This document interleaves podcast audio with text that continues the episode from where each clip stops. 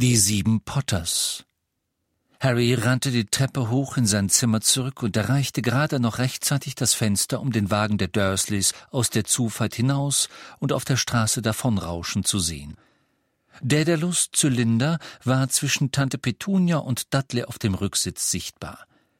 Der Wagen bog am Ende des Ligusterwegs nach rechts ab, die Fenster flammten in der gerade untergehenden Sonne für einen Moment scharlachrot auf, dann war er verschwunden. Harry nahm Hedwigs Käfig, seinen Feuerblitz und den Rucksack, ließ ein letztes Mal den Blick durch sein ungewohnt ordentliches Zimmer schweifen und stieg dann ungelenkt zurück hinunter in den Flur, wo er Käfig, Besen und Rucksack am Fuß der Treppe abstellte. Das Licht schwand nun rasch, der Flur war voller Schatten in der Abenddämmerung. Es war ein äußerst merkwürdiges Gefühl für ihn, in der Stille dazustehen und zu wissen, dass er das Haus gleich zum letzten Mal verlassen würde. Vor langer Zeit, als die Dursleys ihn allein gelassen hatten, während sie ausgegangen waren, um sich zu vergnügen, waren die Stunden der Einsamkeit ein seltener Genuss gewesen. Er war nach oben gerannt, um auf Dudleys Computer zu spielen, und hatte nur Pause gemacht, um etwas aus dem Kühlschrank zu stibitzen, oder er hatte den Fernseher eingeschaltet und nach Lust und Laune durch die Kanäle gezappt. Wenn er sich diese Zeiten ins Gedächtnis rief, fühlte er eine sonderbare Leere. Es war, als ob er sich an einen jüngeren Bruder erinnerte, den er verloren hatte. Möchtest du dir das Haus nicht noch einmal ansehen? fragte er Hedwig, die den Kopf immer noch schmollend unter einem Flügel gesteckt hatte. Wir kommen hier nie wieder her. Willst du dich nicht an all die guten Zeiten erinnern? Ich meine, schau dir diese Türmatte an. Was für Erinnerungen. Dudley hat da drauf gekotzt, als ich ihn vor den Dementoren gerettet habe. Am Ende war er dann doch dankbar. Hättest du das gedacht? Und letzten Sommer kam Dumbledore durch diese Haustür, Harry verlor für einen Moment den Faden und Hedwig half ihm nicht, ihn wiederzufinden, sondern blieb weiter mit dem Kopf unter dem Flügel sitzen.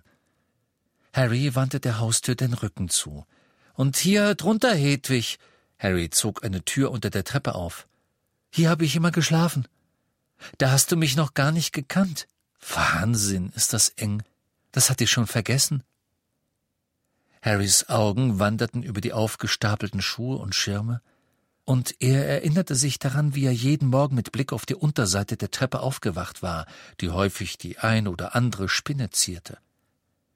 Das war die Zeit gewesen, in der er noch gar nicht gewusst hatte, wer er wirklich war, noch nicht herausgefunden hatte, wie seine Eltern gestorben waren oder warum oft so seltsame Dinge um ihn herum passierten aber Harry konnte sich nach wie vor an die Träume erinnern, die ihn sogar in jener Zeit verfolgt hatten. Verworrene Träume mit grünen Lichtblitzen, und einmal Onkel Vernon hatte fast seinen Wagen zu Schrott gefahren, als Harry es erzählte, einmal war auch ein fliegendes Motorrad darin vorgekommen. Plötzlich war ein ohrenbetäubendes Dröhnen ganz in der Nähe zu hören. Harry richtete sich jäh auf und schlug mit der Schädeldecke an den niedrigen Türrahmen. Er wankte zurück in die Küche, blieb nur stehen, um einige der lesendsten Schimpfwörter von Onkel Vernon loszulassen, hielt sich den Kopf und starrte aus dem Fenster in den Garten hinter dem Haus. Die Dunkelheit schien Wellen zu schlagen, die Luft selbst bebte. Dann tauchten nacheinander Gestalten auf, schlagartig, sowie der Desillusionierungszauber von ihnen abfiel. Als erster fiel Hagrid ins Auge.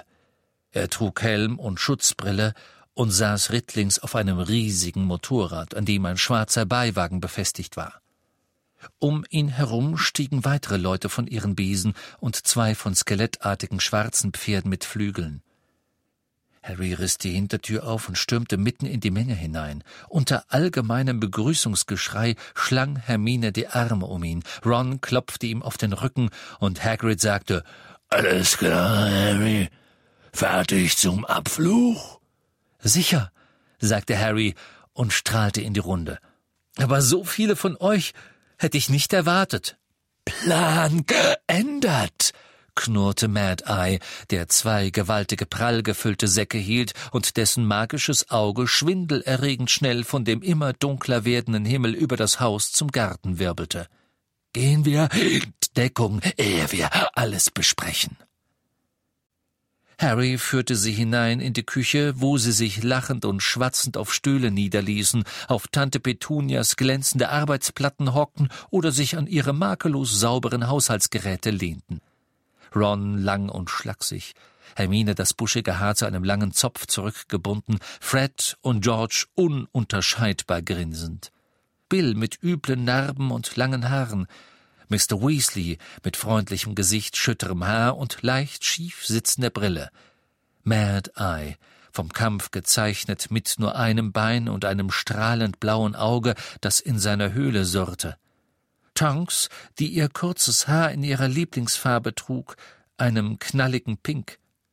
Lupin, grau, faltig, Fleur, schlank und schön mit ihrem langen silbrig blonden Haar, Kingsley, kahlköpfig, schwarz, breitschultrig, Hagrid mit seinem struppigen Haar und Bart, der gebückt dastand, um mit dem Kopf nicht an die Decke zu stoßen, und Mandankes Fletcher, klein, schmutzig und erbärmlich, mit seinen matten Bassett-artigen Hundeaugen und dem verfilzten Haar.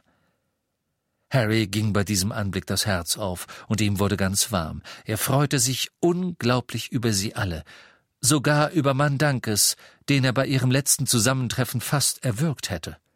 Kingsley! Ich dachte, du bewachst den Premierminister der Muggel, rief er quer durch den Raum. Der kann eine Nacht lang ohne mich auskommen, sagte Kingsley. Du bist wichtiger. Harry, weißt du was? sagte Tonks von ihrem Platz oben auf der Waschmaschine aus und winkte ihm mit ihrer linken Hand zu. Ein Ring glitzerte daran. Du hast geheiratet? japste Harry und blickte von ihr zu Lupin. Hm, tut mir leid, dass du nicht dabei sein konntest, war eine traute Runde. Das ist großartig. Gerade schon gut. Gut, wir haben später Zeit, das alles gemütlich zu bequatschen, brüllte Moody durch den Trubel und in der Küche trat Stille ein. Moody ließ die Säcke vor seine Füße fallen und wandte sich an Harry. Daedalus hat dir wahrscheinlich schon gesagt, dass wir Plan A aufgeben mussten. Pius Thickness ist übergelaufen, was uns vor ein großes Problem stellt. Er hat es zur strafbaren Handlung erklärt, auf die Gefängnis steht, dieses Haus mit dem Flohnetzwerk zu verbinden, einen Portschlüssel hier abzulegen oder rein und raus zu apparieren. Alles unter dem Vorwand, dich zu schützen, damit du weißt schon, wer nicht an dich herankommt. Vollkommen sinnlos, wo doch der Zauber deiner Mutter das schon tut. In Wirklichkeit hat er es fertiggebracht, dass du hier nicht mehr sicher rauskommst. Zweites Problem. Du bist minderjährig. Das heißt, du hast immer noch die Spur auf dir. Die was? Die Spur, die Spur, sagte Mad-Eye ungeduldig. Der Zauber der magischen Aktivitäten im Umfeld von unter 17-Jährigen aufspürt, mit dem das Ministerium rausfindet, wenn Minderjährige zaubern. Wenn du oder irgendjemand um dich herum einen Zauber ausführt, um hier rauszukommen, dann wird Thickness davon erfahren, genauso wie die Todesser. Wir können nicht warten, bis die Spur sich löst, weil du im Moment, da du siebzehn wirst, sofort allen Schutz verlierst, den deine Mutter dir verliehen hat. Kurz gesagt, Piers Thickness glaubt, dass er dich endgültig in die Enge getrieben hat. Harry konnte nicht umhin, dem unbekannten Thickness Recht zu geben. Was werden wir also tun? Wir benutzen die einzigen Transportmittel, die uns bleiben, die einzigen, die von der Spur nicht ermittelt werden können, weil wir keinen Zauber ausüben müssen, um sie zu benutzen. Besen, Hestrale und Hagrids Motorrad. Harry konnte einige Schwachstellen an diesem Plan erkennen, allerdings hielt er den Mund, um Mad-Eye die Gelegenheit zu geben, sie selbst anzusprechen. Nun, der Zauber deiner Mutter bricht nur unter zwei Bedingungen. Wenn du volljährig wirst, oder? Moody deutete auf die blitzsaubere Küche um ihn herum. Wenn du diesen Ort nicht mehr dein Zuhause nennst. Du, deine Tante und dein Onkel geht heute Nacht getrennte Wege, vollkommen einig, dass ihr nie wieder zusammenleben werdet. Richtig? Harry nickte. Wenn du also dieses Mal fortgehst, wird es keine Rückkehr geben, und der Zauber wird brechen, sobald du außerhalb seiner Reichweite bist. Wir brechen ihn lieber frühzeitig, denn die Alternative ist zu warten, bis du weißt schon, wer kommt und dich ergreift in dem Moment, da du siebzehn wirst. Der einzige Trumpf, den wir haben, ist, dass du, weiß schon wer nicht weiß, dass wir dich heute Nacht wegbringen. Wir haben für das Ministerium eine falsche Fährte gelegt. Die glauben, dass du nicht vor dem 30. abreist. Allerdings haben wir es mit du weißt schon wem zu tun. Das heißt, wir können uns nicht einfach darauf verlassen, dass er das falsche Datum hat. Er lässt sicher ein paar Todesser hier in der Gegend am Himmel Patrouille fliegen. Oh, für den Fall, Deshalb haben wir einem Dutzend verschiedenen Häusern sämtlichen Schutz verliehen, den wir aufbringen können. Sie sehen alle aus, als wären sie der Ort, an dem wir dich verstecken werden. Sie haben alle irgendeine Verbindung zum Orden. Mein Haus, Kingsleys, das von Mollys Tantchen Muriel. Du verstehst schon. Ja, sagte Harry nicht ganz ehrlich, denn er konnte immer noch einen riesigen Haken bei dem Plan erkennen. Du gehst zu Tongs Eltern, sobald du innerhalb der Grenzen der Schutzzauber bist, die wir über ihr Haus gelegt haben, kannst du einen Portschlüssel zum Fuchsbau nehmen. Noch Fragen? Ähm, ja, Sie werden vielleicht anfangs nicht wissen, zu welchem der zwölf sicheren Häuser ich fliege, aber wird das nicht irgendwie offensichtlich sein, sobald er zählte kurz die Köpfe, vierzehn von uns zu Tongs Eltern aufbrechen? Ah, ich habe den entscheidenden Punkt vergessen. Es werden keine vierzehn von uns zu Tongs Eltern aufbrechen. Heute Abend werden sieben Harry Potters durch den Himmel fliegen, jeder von ihnen mit einem Begleiter und jedes Paar auf dem Weg zu einem anderen sicheren Haus. Moody zog nun aus seinem Mantel ein Fläschchen mit etwas, das wie Schlamm aussah. Er brauchte gar nicht weiterzureden. Harry begriff den restlichen Plan sofort. Nein, sagte er laut, und seine Stimme schallte durch die Küche. Kommt nicht in Frage. Ich hab Ihnen gesagt, dass du so reagieren würdest, meinte Hermine mit einem Hauch von Selbstgefälligkeit. Wenn ihr glaubt, ich lasse es zu, dass sechs Leute ihr Leben riskieren, weil es ja für uns alle das erste Mal ist, sagte Ron. Das ist was anderes, so zu tun, als wärt ihr ich. Also, keiner von uns ist wirklich scharf drauf, Harry, sagte Fred ernst.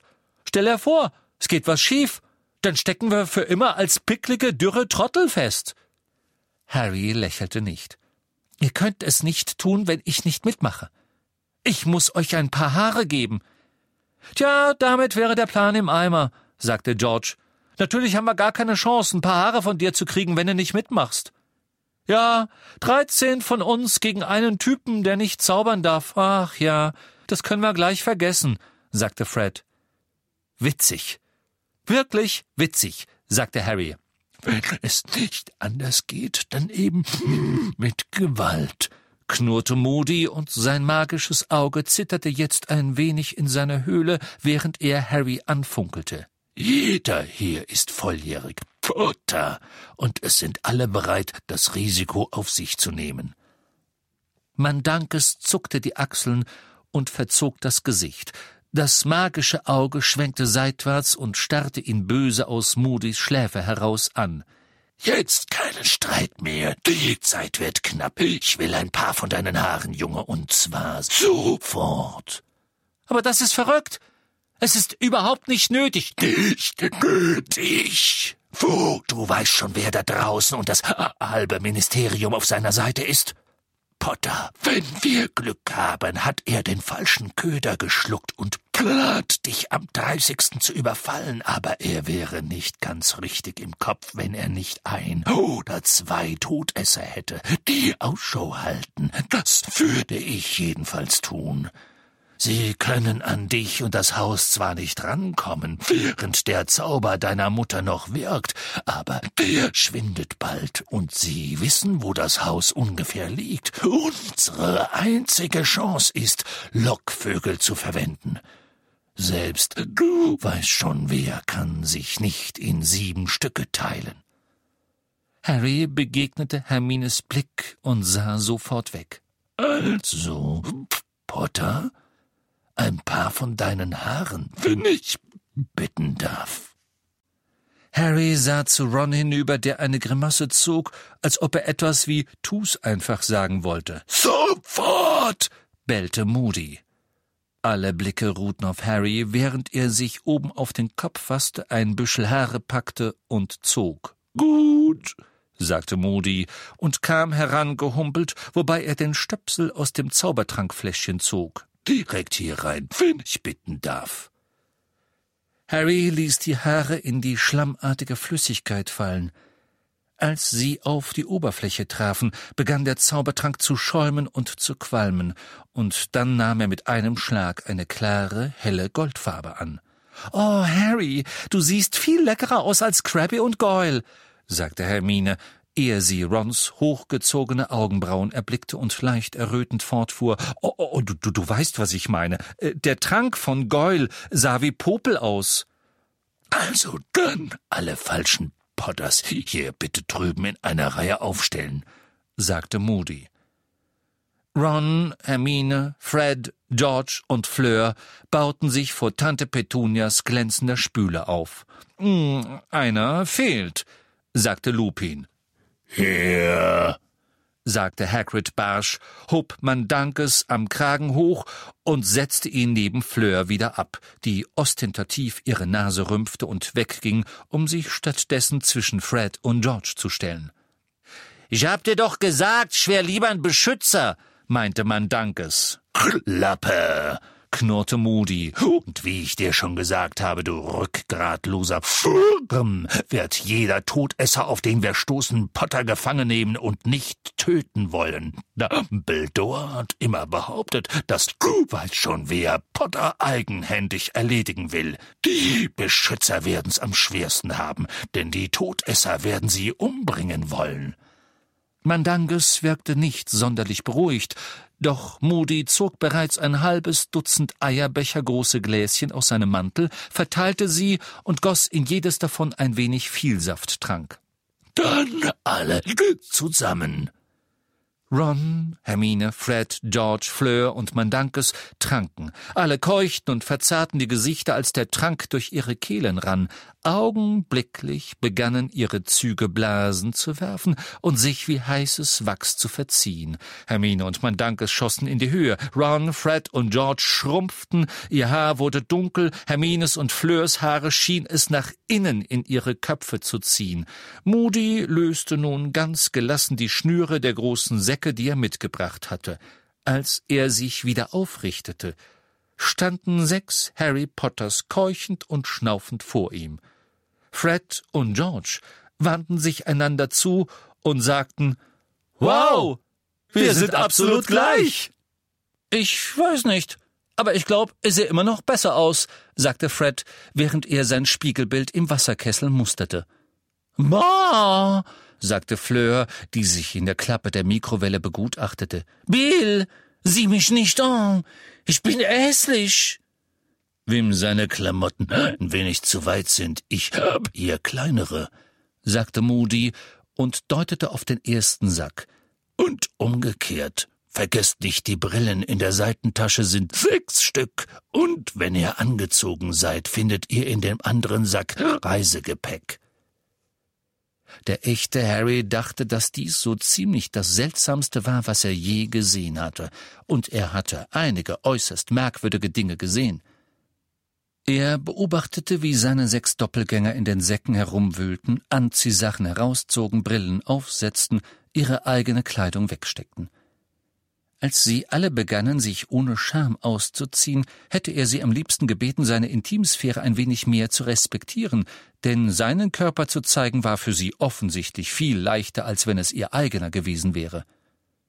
Wusste ich's doch, dass Ginny das mit der Tätowierung erfunden hat, sagte Ron, der auf seine nackte Brust hinunterschaute. Harry, deine Augen sind wirklich erbärmlich schlecht, stellte Hermine fest, als sie die Brille aufsetzte. Sobald sie angezogen waren, nahmen die falschen Harrys aus dem zweiten Sack Rucksäcke und Eulenkäfige, jeder mit einer ausgestopften Schneeeule darin. Gut, sagte Moody, als ihm endlich sieben angekleidete, mit Brille und Gepäck ausgestattete Harrys gegenüberstanden. Die Paare sehen folgendermaßen aus. Mann Dankes wird mit mir fliegen auf dem Besen. Warum bin ich bei dir? murrte Mandankes. Weil du derjenige bist, auf den man aufpassen muss, knurrte Moody, und tatsächlich blieb sein magisches Auge unentwegt auf Mandankes gerichtet, während er fortfuhr. Arthur und Fred. Ich bin George, sagte der Zwilling, auf den Moody deutete. Kannst du uns nicht mal auseinanderhalten, wenn wir Harry sind? Sorry, George, ich führe dich nur am Zauberstab herum. In Wirklichkeit bin ich Fred. Genug äh, mit dem Blödsinn, George oder Fred oder wer du auch bist. Du gehst mit Remus. Miss Delacour. Ich nehme Fleur auf einem Testral mit, sagte Bill. Sie ist von Besen nicht so begeistert. Fleur ging hinüber an seine Seite, wobei sie ihm einen rührseligen, unterwürfigen Blick zuwarf, der, wie Harry von ganzem Herzen hoffte, nie wieder in seinem Gesicht zu sehen sein würde. Miss Granger mit Kingsley auch auf einem Testral. Hermine wirkte beruhigt, als sie Kingsleys Lächeln erwiderte. Harry wusste, dass es auch Hermine auf einem Besen an Selbstvertrauen mangelte. Dann bleiben du und ich übrig, Ron, sagte Tonks strahlend und stieß einen Becherbaum um, als sie ihm zuwinkte. Ron wirkte nicht ganz so erfreut wie Hermine. Und du kommst mit mir, Harry. Ist das in Ordnung? sagte Hagrid mit leicht besorgter Miene. Wir nehmen das Motorrad. Bin so schwer für Besen und Histraler, verstehst du? Gibt aber nicht viel Platz auf dem Sitz mit mir. Deshalb bist du im Beiwagen. Das ist prima, sagte Harry nicht ganz wahrheitsgetreu. Wir glauben, dass die Todesser davon ausgehen, dass du auf einem Besen fliegst, sagte Moody, der zu erraten schien, was in Harry vorging. Snape hatte genug Zeit, denen alles über dich zu erzählen, was er vorher noch nicht erwähnt hat. Wenn wir also auf Todesser stoßen, werden sie sich hundertprozentig einen von den Potters vorknöpfen, die so aussehen, als wären sie auf einem Besen zu Hause. Also, dann, fuhr er fort, schnürte den Sack mit den Kleidern für die falschen Potters zu und ging voran zurück zur Tür. Ich schätze, in drei Minuten sollten wir loslegen. Lohnt nicht, die Hintertür abzuschließen, das hält die Todesser nicht draußen, wenn sie nachsehen kommen. Auf jetzt! Harry eilte in den Flur, um seinen Rucksack, den Feuerblitz und Hedwigs Käfig zu holen, dann trat er zu den anderen in den dunklen Garten hinter dem Haus. Rundum sprangen Besen in Hände. Kingsley hatte Hermine schon auf einen großen schwarzen Testral geholfen, Bill hatte Fleur auf den anderen gehoben, Hagrid stand neben dem Motorrad bereit, die Schutzbrille aufgesetzt. Ist es das? Das Motorrad von Sirius? Genau, das ist es, sagte Hagrid und strahlte zu Harry hinunter. Und das letzte Mal, als du da drauf gesessen bist, Harry, konnte ich dich in einer Hand tragen. Harry fühlte sich unwillkürlich ein wenig beschämt, als er in den Beiwagen stieg. Er saß nun gut einen Meter tiefer als alle anderen. Ron sah ihn feixend an, während er da hockte wie ein Kind in einem Autoscooter.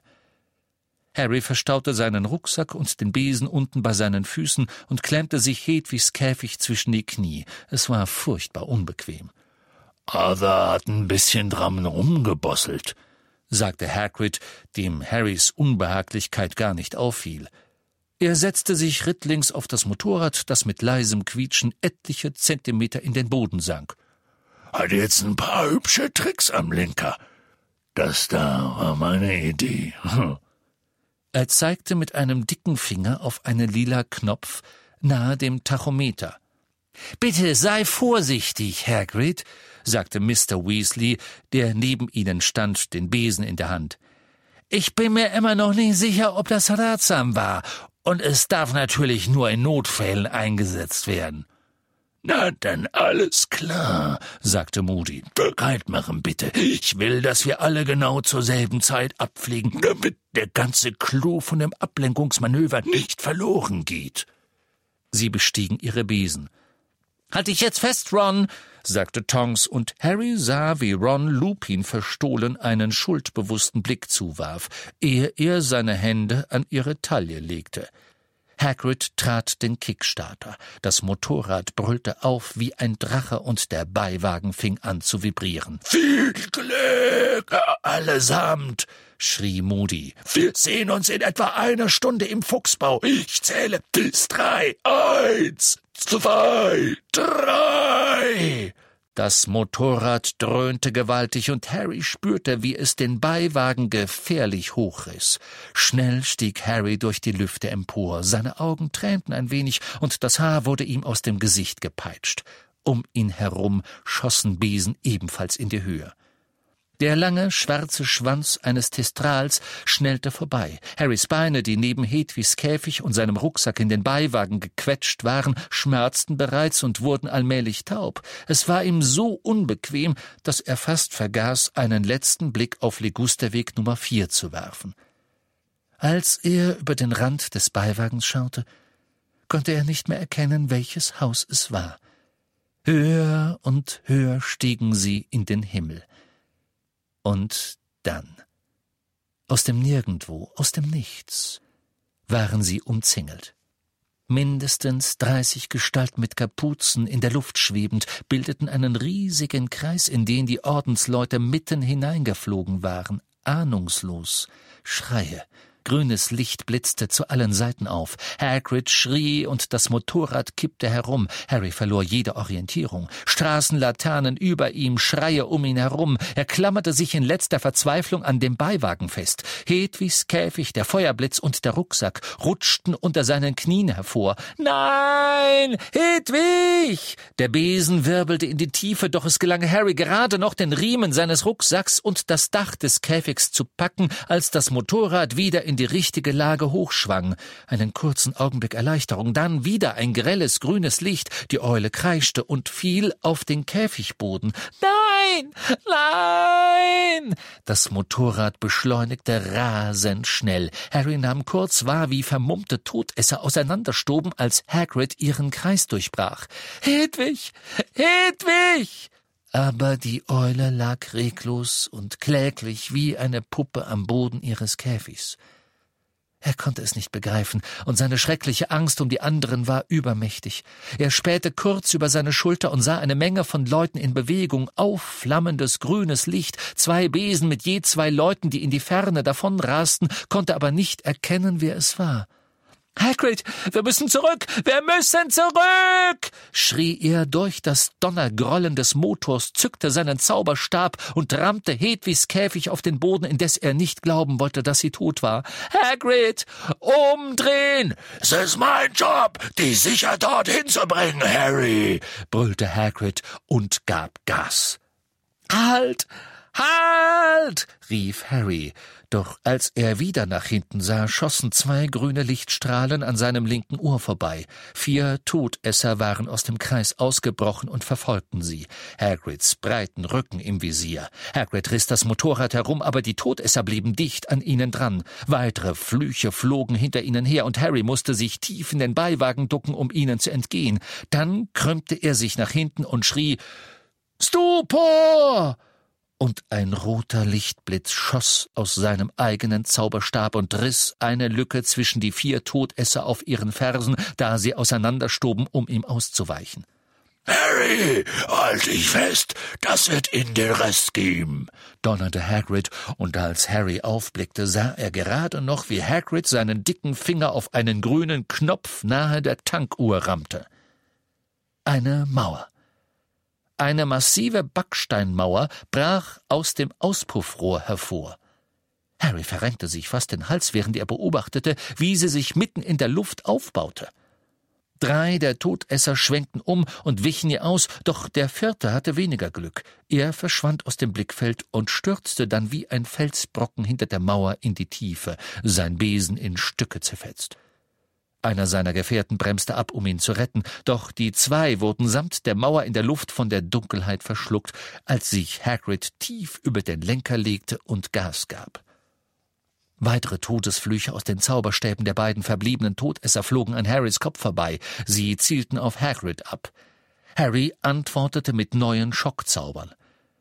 Rot und Grün stießen in der Luft zusammen und zerbersten in einem Schauer vielfarbiger Funken, was Harry verworren an ein Feuerwerk denken ließ und an die Muckel unten, die sicher keine Ahnung hatten, was da passierte. Und noch einen drauf, Harry, halt dich fest, rief Hagrid und drückte einen zweiten Knopf.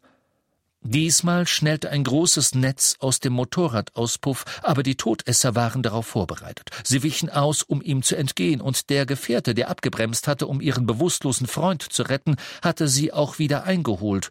Er brach plötzlich aus der Dunkelheit hervor, und nun verfolgten drei von ihnen das Motorrad und jagten ihm allesamt Flüche hinterher. Das wird reinhauen, Harry. Halt dich fest! Schrie Hagrid, und Harry sah, wie er mit der ganzen Hand auf den lila Knopf neben dem Tachometer schlug. Mit unverkennbarem, donnerndem Getöse loderte Drachenfeuer aus dem Auspuff hervor, glühend weiß und blau, und das Motorrad preschte wie eine Kanonenkugel vorwärts, mit einem Lärm von berstendem Metall. Harry sah, wie die Todesser zur Seite wichen und außer Sicht verschwanden, um dem tödlichen Flammenschweif zu entkommen, und gleichzeitig spürte er, wie der Beiwagen unheilvoll schwankte. Die Kraft der Beschleunigung hatte das Metall, das ihn mit dem Motorrad verband, splittern lassen. Alles in Ordnung, Harry, brüllte Hagrid, den die steigende Geschwindigkeit nun flach auf den Rücken drückte. Das Motorrad war jetzt führerlos und der Beiwagen schlenkerte wild in seinem Fahrtwind hin und her.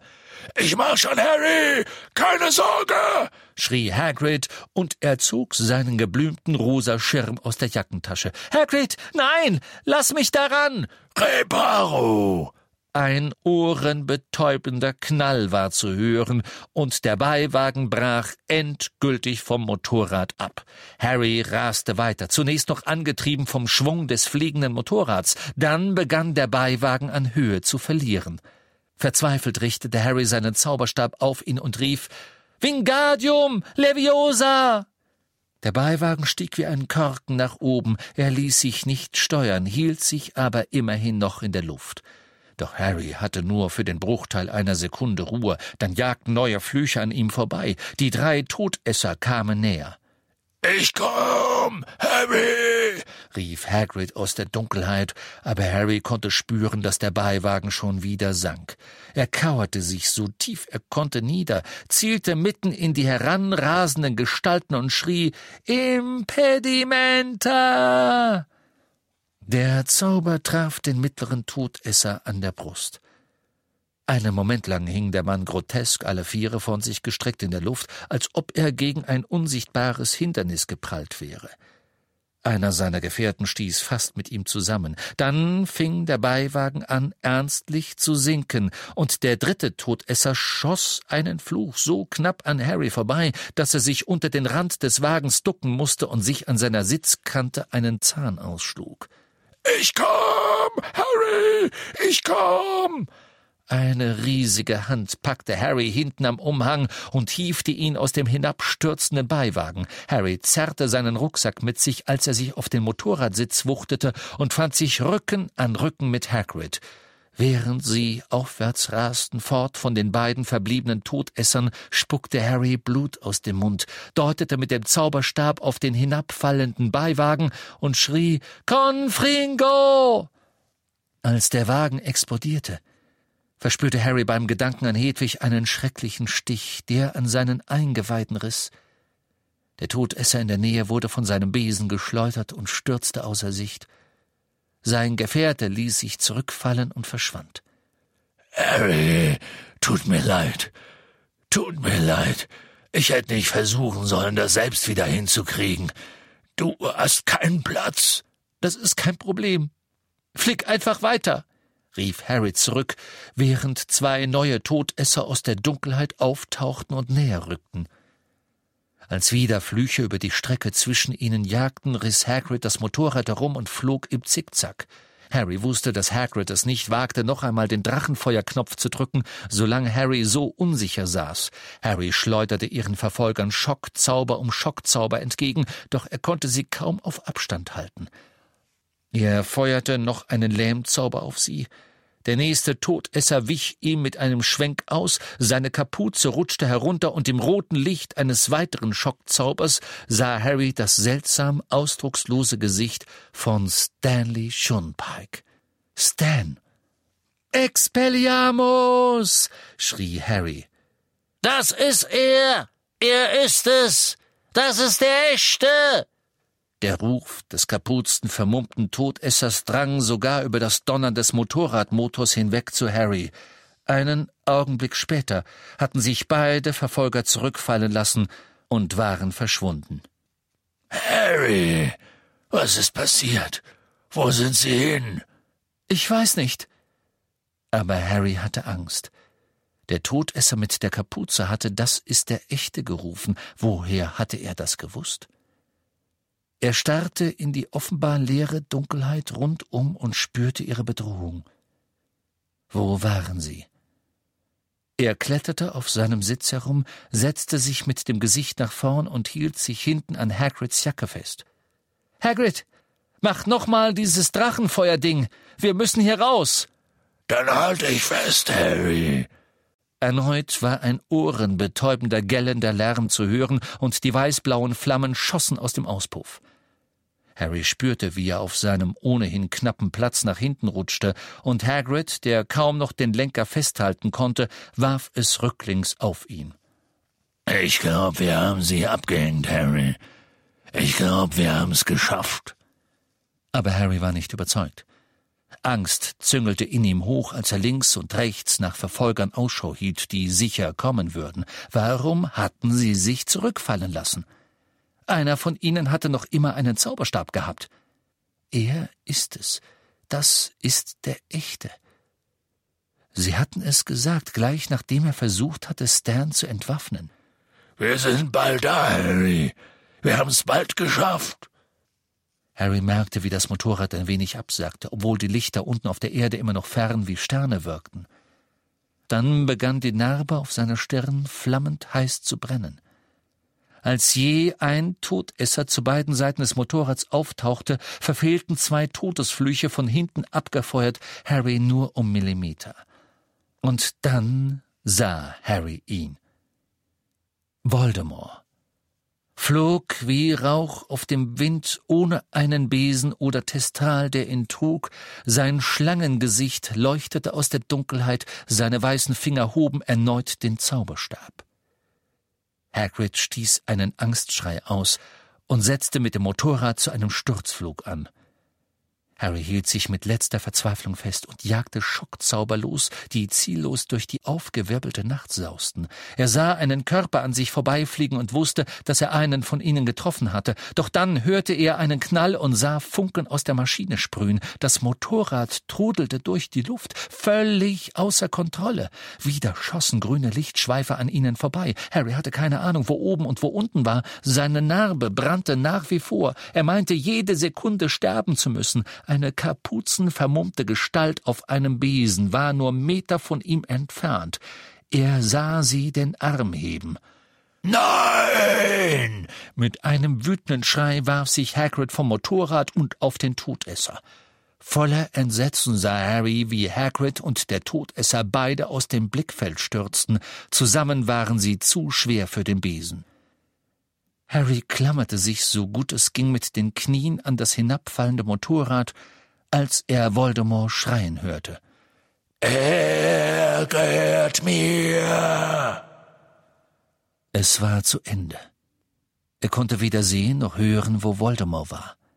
Er erhaschte einen flüchtigen Blick auf einen weiteren Todesser, der mit einem Schwenk auswich. Dann hörte er Avada! Während der Schmerz in Harrys Narbe ihn zwang, die Augen zu schließen, handelte sein Zauberstab aus eigener Kraft. Harry spürte, wie er seine Hand herumzog wie ein großer Magnet, sah durch seine halb geschlossenen Lider eine Stichflamme aus goldenem Feuer, hörte ein Knacksen und einen Wutschrei. Der verbliebene Todesser rief etwas. Voldemort schrie Nein! Unversehens fand sich Harry mit der Nase nur Zentimeter von dem Drachenfeuerknopf entfernt. Er schlug mit seiner freien Hand darauf und das Motorrad, das immer noch senkrecht nach unten stürzte, schleuderte erneut Flammen durch die Luft. Hagrid! rief Harry, der sich verzweifelt an dem Motorrad festklammerte. Hagrid! Hagrid! Das Motorrad raste schneller, wurde in die Tiefe gezogen. Das Gesicht auf Lenkerhöhe konnte Harry nur ferne Lichter sehen, die näher und näher kamen. Er würde auf die Erde krachen, und es gab nichts, was er dagegen tun konnte. Hinter ihm war ein weiterer Schrei zu hören. Deinen Zauberstab, Selwyn! Gib mir deinen Zauberstab! Er spürte Voldemort, noch ehe er ihn sah. Er blickte zur Seite und starrte in die roten Augen, und er war sicher, dass sie das Letzte waren, was er je sehen würde. Voldemort, der dabei war, ihm noch einmal einen Fluch auf den Hals zu jagen. Und dann verschwand Voldemort. Harry spähte hinab und sah Hagrid, alle Viere von sich gestreckt, unter sich am Boden liegen – Harry zerrte heftig am Lenker, um nicht auf ihm zu landen, und tastete nach der Bremse, aber mit einem ohrenzerreißenden Krachen, das die Erde beben ließ, knallte er in einen schlammigen Teich.